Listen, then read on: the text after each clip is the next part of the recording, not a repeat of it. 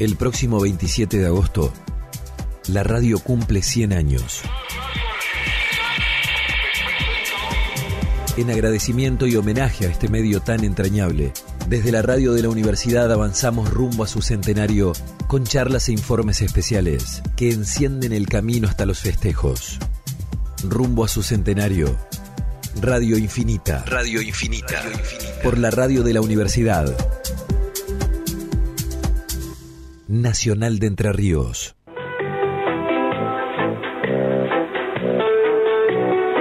Ah, bueno, sacaron el banquito. ¿No? no, no, no. La verdad es que me siento sentada. Esta vez no. No como Bonavena, porque eh, no hay ring. Y si lo hay, no es mi ring. Inicialmente quiero agradecerle y dedicarle el programa a los que no aparecen en el diario, a tantísimos que no son mediáticos, cuyo nombre no resuena en el gran público, a los que no se les pide autógrafos, que no reciben el cómo te quiero o que no reciben esto que está tan, tan, tan estimulado y que probablemente en el ser humano sea mucho más fácil de estimular que es el odio. Por eso trabajar en otro sentido es, es todo un desafío. Cara y seca, gente de fe, que prefiere desconfiar. Radio Infinita es nuestro espacio en el que homenajeamos a la radio. Se van a cumplir 100 años de aquella primera transmisión el 27 de agosto de 1920, así que este próximo 27 de agosto estaremos celebrando y nosotros lo venimos haciendo así, con las voces que han ido construyendo este medio que tanto queremos, que es la radio. Seguramente te sonó familiar al oído.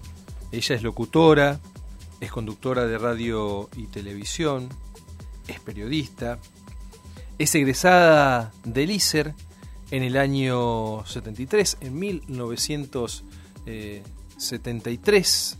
Ese mismo año debutó en Radio Nacional.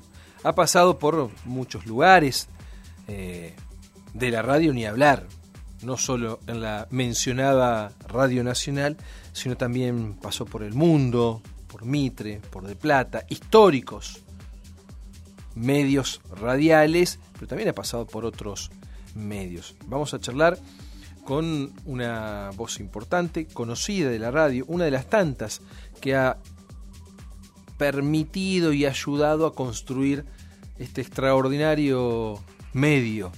Ahora sí, la saludamos a Liliana López Foresi, un gusto enorme saludarte Liliana, ¿cómo estás? Muy buen día, ¿qué decís? ¿Cómo va? Juan Pablo Arias y José Trovato aquí en Cariseca por las radios de la Universidad Nacional de Entre Ríos te saludan. ¿Cómo va? Qué gusto, qué gusto precisamente recordando la radio en estos 100 años, y vos has tenido un paso muy importante y a lo largo de mucho tiempo en radios como El Mundo, Mitre, Radio Nacional, Del Plata. Sí, todas las radios eh, nacionales. Eh, yo empecé en el 74 en radio y en televisión, eh, con 20 añitos. así que, bueno, pasé por todas. a partir, el último audio, el que ustedes pusieron, corresponde al año 2009 eh, que fue el primero de los últimos tres años que yo hice radio contratada, porque desde el año 91, por razones que ustedes quieren conocer, por supuesto, este, casi todo fue autogestivo, incluyendo una radio online del año 2013 al 2016, eh, con 24 horas de programación que tenía aquí en casa con equipos profesionales que luego vendía una radio porque en el 2016 tuve que bajar la palanca con cuatro horas de, vivo, operaba yo, hablaba, este, buscaba información con un colega extraordinario. Eh, bueno, es, eh, es, una historia muy intensa, muy agitada, con muchísimas dificultades, eh, con poca memoria por parte de los colegas incluyendo los docentes que tienen que preparar a periodistas. Algunos de buena fe, buena parte de ellos sin buena fe. Ahora, ha pasado mucho tiempo, eh, vos lo decías, más de 40 años de radio. Eh, ¿Qué ha cambiado y qué nunca ha cambiado y nunca va a cambiar a lo largo de estos tiempos al hablar de la radio como medio? No sé qué es lo que no va a cambiar. Eh, sé que empezó una decadencia eh, preparada por, por el grupo, eh, cuando digo el grupo todos sabemos a cuáles me refiero, en el año 87, en el que, por ejemplo, se desmanteló el equipo informativo, el, staff informativo de, una radio importantísima, eh, decidieron que se podía hacer radio con cinco personas solamente. Buena parte de los que trabajaban eran eh, pasantes, becarios, que trabajaban a destajo sin cobrar un peso, eh, en el año 87. Después llega con el Gran Hermano, que fue un hito para que nosotros fuéramos perdiendo eh, libertad y empezáramos a ser vigilados por nosotros mismos. Eh, con el gran hermano y con esta cosa espantosa que adquirió la radio de ponerse en una viviera, de habilitar un, un, departamento, cosa que en algunos medios autogestivos está bien, viste, no, no tenés otro lugar, no tenés otro lugar, tenés que emitir. Y hay que hacerlo. Eh, pero te estoy hablando de radios con mucha plata. Entonces se eliminaron eh, se eliminó esta maravilla que tenían las radios hechas para radio, que era la doble puerta y la triple puerta.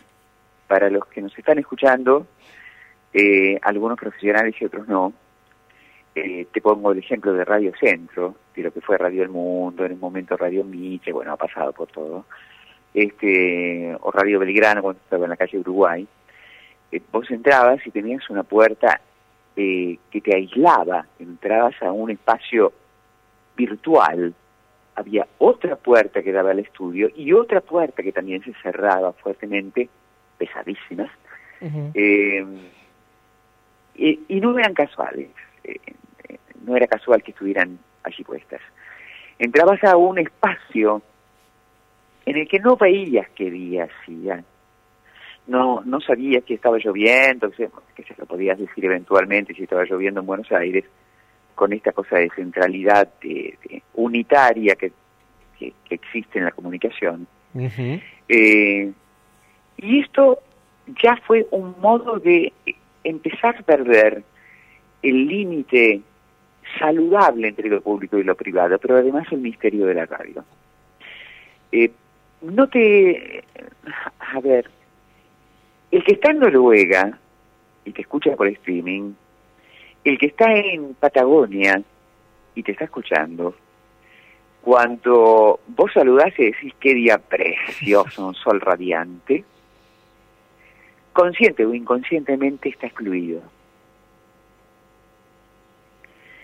Y aunque la comunicación siempre sea de uno a uno, porque todos escuchamos y emitimos es decir, recibimos y emitimos en soledad, aunque estés rodeado de gente, aunque estés rodeado de multitudes.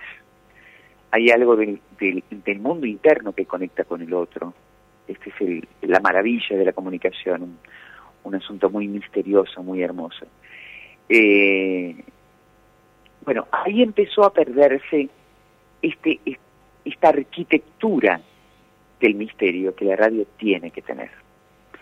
Eh, yo tengo esperanzas de que esto vuelva a ser así, pero simplemente anoto, enuncio lo que ocurre, porque eh, que entres a un departamento o a una radio con vidriera, con los conductores exhibidos como, como en un zoológico, eh, con gente que vaya, pasa por la calle y con una afuera que te invade, que entra la burbuja comunicacional que es la radio y que tiene que ser así, eh, condiciona.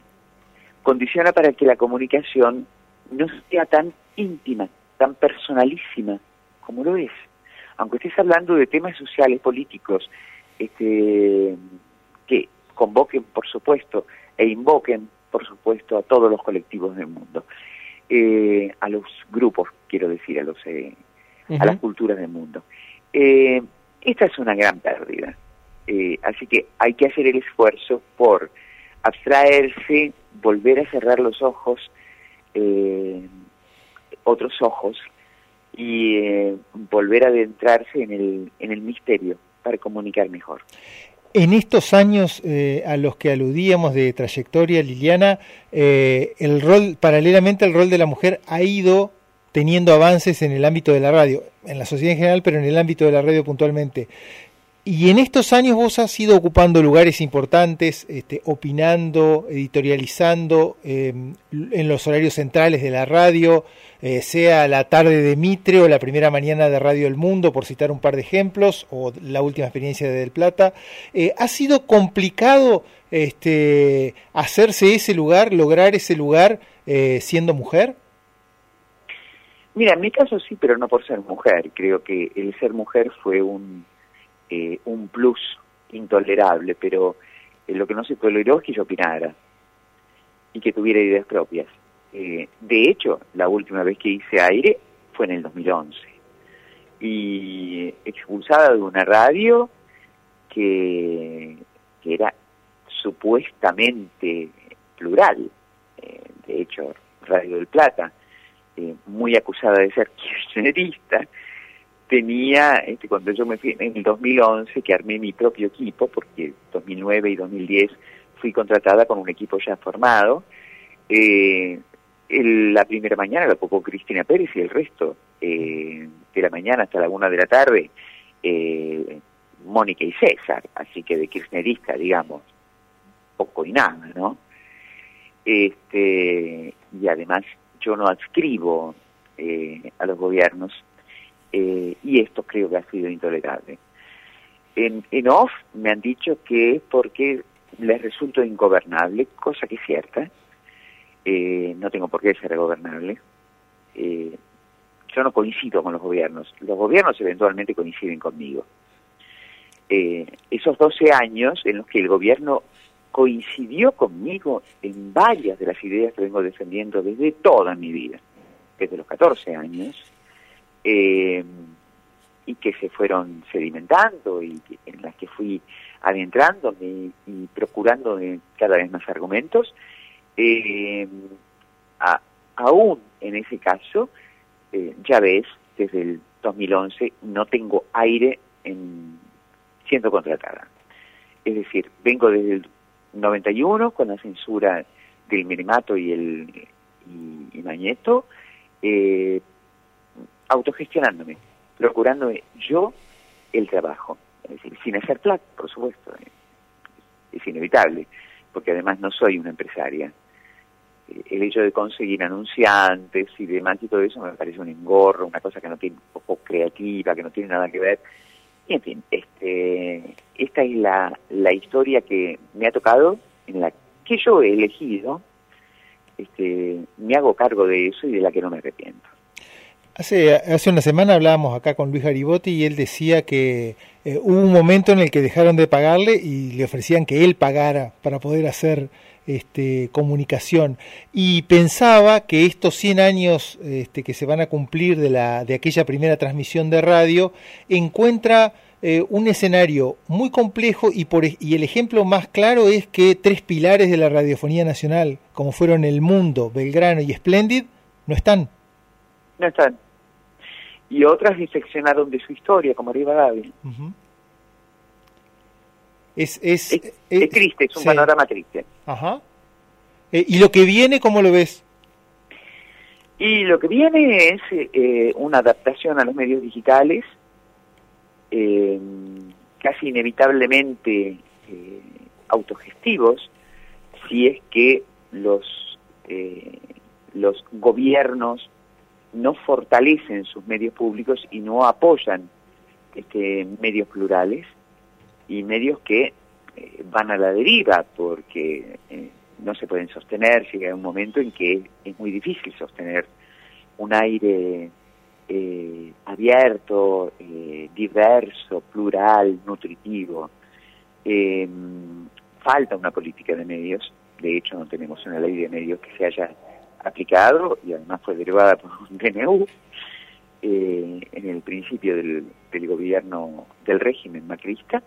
Eh, así que mm, no es un panorama muy luminoso el que veo, eh, ni en el mundo ni en los medios, por supuesto. Liliana, la verdad que ha sido un gusto enorme charlar con vos eh, en estos recuerdos que estamos haciendo a propósito de los 100 años de la radio en la Argentina. Eh, te dejamos un abrazo enorme, ha sido, insisto, un placer y ojalá que te sigamos escuchando con esa voz tan particular y característica. Muchísimas gracias, Juan, José y a vuestros oyentes. Abrazo inmenso. Dale, otro, otro, que sigas muy bien. Muchísimas gracias. Liliana López Foresi locutora, conductora de radio, televisión, periodista, hace, como yo decía, ¿cuánto? 45, 46 años. No es poco, que está al aire principalmente en radios, las radios más importantes que ha tenido el país, del Plata, El Mundo, Radio Nacional, pero también la hemos visto en televisión, José, varias veces. Sí, y menciono lo de la televisión porque ella lo aludió en los principios de los 90, eh, un episodio cuando trabajaba en Canal 3 y conducía un noticiero a la medianoche en el que ella solía editorializar y eso le valió este, una censura muy explícita en esos años y que le costó mucho, hasta hoy, este, poder regresar este, a, los, a los medios, eran épocas esas de, Carlos Menem en el poder. Eh, me quedo con esta idea de que los 100 años de la radio, entre muchos recuerdos, se encuentran en una realidad muy complicada, muy conflictuada para los medios, para el medio de comunicación, para la radio en sí misma.